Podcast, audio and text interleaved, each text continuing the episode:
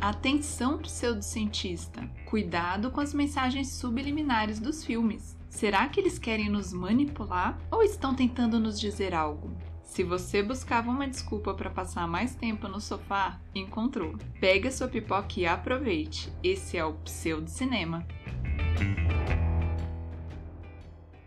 Olá, meus queridos colegas pseudocientistas! Aqui é a Carol e esse é mais um Pseudo Cinema, o quadro do podcast Pseudociência que traz filmes interessantes, né, gente? Nem sempre com teorias bizarras, mas filmes que ajudam na formação do pseudocientista, não é mesmo? E como vocês já sabem, essa semana foi Dia das Crianças e nós precisamos formar pseudocientistas, né, meus queridos? Precisamos formar pessoas interessadas em pseudociência. E é por isso que hoje eu vou indicar alguns filmes e séries infantis. Gente, é infantil, serve para os seus filhos assistirem, para os seus sobrinhos, mas também para você, tá? Porque eu só vou trazer aqui coisa que eu gosto de assistir, mesmo sendo infantil, porque, né? Não podemos deixar morrer a criança que vive em nós. Então você já sabe, né? Segue o podcast aí na plataforma de áudio que você escuta, indica para o amiguinho, deixa aquela avaliação marota e segue também a gente lá no Instagram, arroba e no Twitter, arroba. Lembrando que todas as indicações estarão na descrição do episódio, tá, gente? Também preciso avisar que talvez dê um barulhinho aqui, vocês sabem que eu estou passando por um momento difícil com relação a microfones, né, gente? E também já vou avisando que se vocês escutarem algum barulho, é porque. Vocês já ouviram falar de uma casa que tinha nos Estados Unidos, uma mansão que ficava se construindo sozinha? Eu vou trazer essa história aqui um dia, num episódio normal. Inclusive, tinha um filme sobre ela. Eu não vou lembrar o nome agora, mas é uma casa nos Estados Unidos que a cada dia praticamente aparece um cômodo novo. Ninguém constrói, o negócio simplesmente aparece. Pois bem, é o que acontece no apartamento de cima aqui, gente. Porque tem uma reforma que, olha, já dura o quê? A vida toda tá? E provavelmente vai durar o resto da vida, porque não acaba nunca. Então, se vocês escutarem algum barulho, é isso. É o apartamento de cima que fica se construindo sozinho, de forma assombrada. Então, vamos lá para as nossas indicações infantis. Só trouxe coisa legal, gente. Para começar, um filme que é um dos meus preferidos da vida. Sim, meus queridos, um dos meus filmes preferidos da vida é um filme infantil. Qual é o problema? Eu estou falando do filme Escola de Rock. É de 2004 e está disponível no momento na Netflix. Ó sinopse. Dewey Finn é um músico que acaba de ser demitido de sua banda. Cheio de dívidas para pagar e sem ter o que fazer, ele aceita dar aulas como professor substituto em uma escola particular de disciplina rígida. Logo, Dewey se torna um exemplo para seus alunos, sendo que alguns deles se juntam ao professor para montar uma banda local sem o conhecimento de seus pais. Gente, esse filme é muito legal. É com Jack Black. Eu particularmente gosto muito dele. E é muito fofo, gente. As crianças tocam, tudo que é instrumento, cantam, é muito lindo ver aquelas crianças talentosas e é muito legal, indico muito. Enfim, é tudo, gente. O que eu sei sobre esse filme é que as crianças foram escolhidas justamente pelo talento musical delas. Então, todas elas tocavam ou cantavam, né? E daí elas atuaram de forma inédita. Então, elas não eram atrizes, atores. E realmente eles tocam demais. O menino baterista, olha olha, eu vou te dizer um negócio, viu? Assistam porque é muito, muito bom.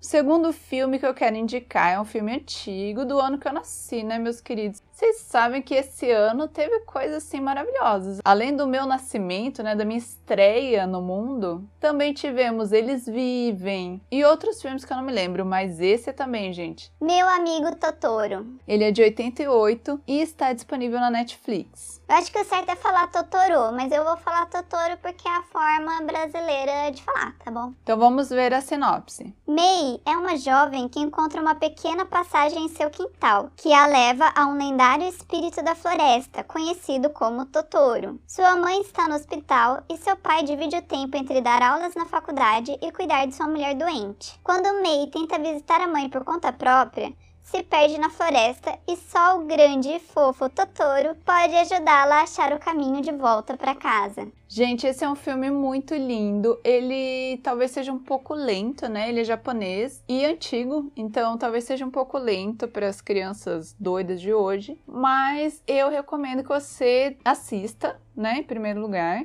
e também mostre para seus filhos, para as crianças que você conhece, porque assim é muito lindo, gente, é muito tocante. O Totoro é maravilhoso. Maravilhoso, ele é muito fofo. Eu queria ser amiga do Totoro. Então assistam. E aliás, todos os filmes desse é, estúdio Gimli, né, são muito bons e eu recomendo muito. E tem bastante na Netflix, não sei se são todos, mas tem vários na Netflix. O que eu tenho agora para vocês é uma série uma série recente, hein, de 2019, chamada Academia, que está na Netflix. Ó, eu vou ler a sinopse para vocês. Charlie é um homem que estabeleceu uma academia secreta para filhotes em um mundo paralelo, onde eles são educados sobre como se tornarem cães. Seu neto Morgan se muda para sua vizinhança e ele o ajuda a educar os filhotes. Spark, Corazon e Cachola, no momento em que o vínculo entre humano e canino, alimentado pela constelação do Canis Primus, começa a desaparecer. Isso se vincula a uma profecia envolvendo um menino e um filhote de cachorro vira-lata, em que o reitor de pós-graduação É muito fofo, gente. O nome dele é D.O.D., sabe? D.O.D. Dog. tem que encontrar aquele animal vira-lata especial, salvar a academia e restaurar o vínculo entre humanos e caninos. Gente, essa série é muito maravilhosa, muito maravilhosa. Eu conheci por quê? Porque é uma série normal, tá? Não tem animação nada, é tudo feito com cachorros reais. E eu comecei a colocar pro meu cachorro assistir, porque ele ama assistir TV. E, gente, ele ama a academia. Ele assiste o dia inteiro a academia. Tem um episódio, para quem estiver curioso, é o episódio 6 da primeira temporada que ele fica super nervoso assistindo. Porque rola uma treta entre cachorros e humanos. Gente, é muito fofo. E eu acabei assistindo porque ele assiste e é muito legal, gente. É muito legal de verdade. Os cachorrinhos são muito fofos. Eu sou completamente apaixonada pelo cachola. E a história é muito legal. E a forma como eles fazem é engraçado. É tudo, gente. Essa série é tudo. A Academia, assistam. É muito legal. A quarta indicação que eu tenho para vocês é de um filme de 1993 chamado O Jardim Secreto. Ele tá disponível na Telecine, mas tem uma nova versão. Mas eu não vou indicar essa porque eu não assisti. E essa nova versão tá disponível na Netflix. Ó a sinopse. No início do século XX, Mary Lennox vivia na Índia com seus pais, que não lhe davam muita atenção. Porém, um estouro de elefantes os mata e seis meses depois, Mary desembarca em Liverpool, na Inglaterra, para viver com seu tio, que perdeu a mulher há 10 anos e nunca mais conseguiu superar a tragédia. Para piorar, seu filho também sofre de extrema apatia, sempre recolhido no seu quarto. Mais uma vez negligenciada, Mary passa a explorar a propriedade e descobre um jardim abandonado. Gente, esse filme é muito lindo. Eu assistia muito quando eu era criança. Como eu falei, ele é de 93. E sabe aquele filme que você amava quando era criança e daí você pensa assim: "Ai, não, deve ser uma porcaria. Eu acho que eu gostava só porque eu era criança e idiota". E daí você assiste de novo e descobre que o filme realmente é muito, muito bom. Então, esse foi o caso desse filme. Ele é muito lindo, ele fala sobre coisas muito legais e é aquele tipo de história que cada vez que você assiste você pensa sobre coisas diferentes. Olha, gente, é lindo. Assistam com seus filhos, com as crianças que vocês têm por perto, porque é muito, muito lindo. E a última indicação é de uma série que, olha. Beijo pro cientista Paty! Gente, a Paty trouxe a ideia de assistir essa série no nosso evento do fim do mundo. Que eu já esqueci o nome. Que é nada mais nada menos do que Cavaleiros do Zodíaco. Essa série passou de 86 a 89 e estava até hoje disponível na Netflix e mas parece que vai sair, então não garanto nada. Mas se você puder assistir, assista, meus queridos. Ó, eu vou ler a sinopse. Sanseia, que é o nome original da série, conta a história de um grupo de cinco jovens guerreiros cuja função era proteger Saori Kido, reencarnação de Atena, a deusa grega da sabedoria. Para lutar, eles utilizam a energia energia interior e do cosmos, e suas armaduras que são inspiradas em constelações e na mitologia grega. Gente, é um anime, tá? É um desenho japonês antigo, né? Como vocês puderam ver. Vocês estão escutando a casa se construindo sozinha? tenso, né? Enfim, é um anime. Gente, é muito bom. É muito bom. Eu não assisti quando era criança, eu assisti há pouco tempo, pela primeira vez, e amei, amei. Fiquei muito triste por não ter assistido quando criança, porque de verdade, gente, é um anime que ele traz assim tantos valores, assim, sabe?